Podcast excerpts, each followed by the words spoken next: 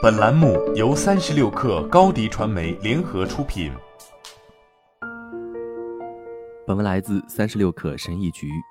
我奶奶活到了九十五岁，长寿不仅仅是由基因决定的，习惯也能决定一个人是否长寿。今天我想分享奶奶的十三个不走寻常路的长寿习惯，希望对你有用。一、每天开着窗户睡八小时，房间通风有助于预防新冠病毒。空气流通不仅会让你睡得更好，醒来时精神焕发，头脑清醒，而且打开窗户睡觉会降低你的压力水平，改善大脑功能。二，朝右侧睡，而不是仰卧睡。我奶奶习惯右侧卧睡觉，她告诉我这是对身体和心灵最好的睡姿。这种睡姿也许有一定的道理，因为与左侧睡姿相比，右侧睡姿会减少百分之五十流向心脏的血液。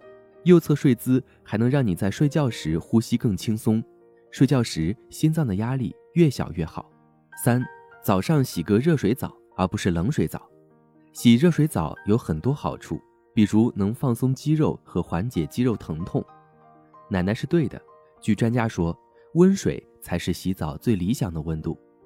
四，尽量少吃肉，而且肉一定要煮熟。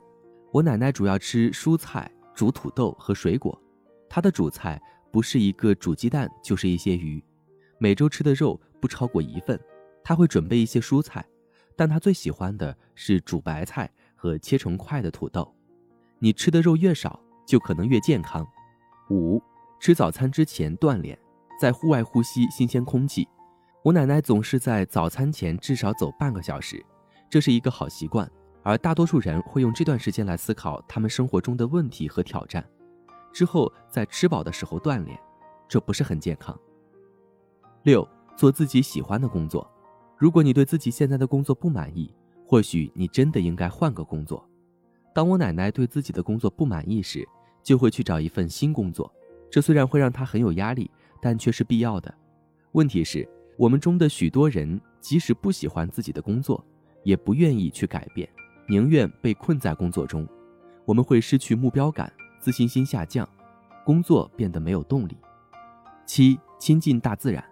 奶奶喜欢亲近大自然，花了很多时间在大自然中。她一辈子没开过汽车，外出都是靠步行和骑自行车。有时候，如果想去的地方距离较远，她会乘公共汽车。实在没有公共交通时，她还会搭便车。在捷克斯洛伐克。搭便车是很常见的，因为那时的社区很小，人们互相都认识，很安全。八，亲近小动物。我奶奶一直梦想有一个大农场，里面有各种各样的动物。后来她真的做到了，她养了狗、猫和母鸡，还养了牛和山羊。有时候她还帮助朋友照顾鸡或兔子。照顾好你养的小动物，这不仅是一种责任，也是快乐的源泉。九，休个小假。我的祖母从不受工作的束缚，一有时间，她就要去度个小假。她过去每年夏天都要回农村老家，去她父母住的房子里待上一个星期。如果你有空闲时间，我强烈推荐你这么做。我奶奶和家人相处得很好，她会探索科尔巴阡山脉的乡村，休养生息，享受大自然。十，为了好奇心和欣赏而旅行。在我五岁的时候，奶奶告诉我，她要环游世界。奶奶在欧洲旅行了很多地方，但她最喜欢去的旅行地是非洲。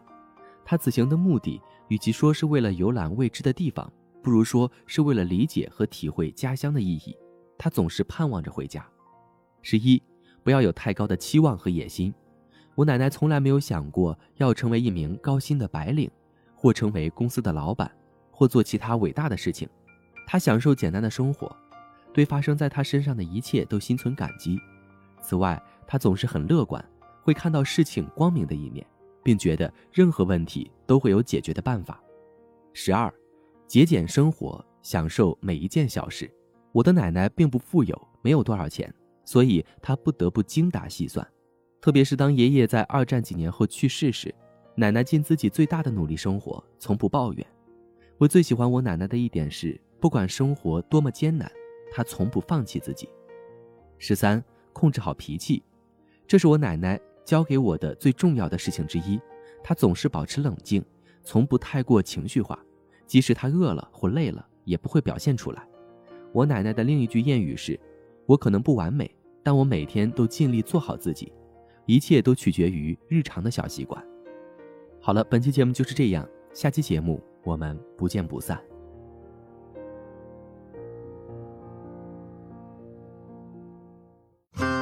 热烈祝贺高迪传媒和 Top One 突破润滑油再度达成新媒体整合营销全案合作，共启汽车后市场数字营销新征程。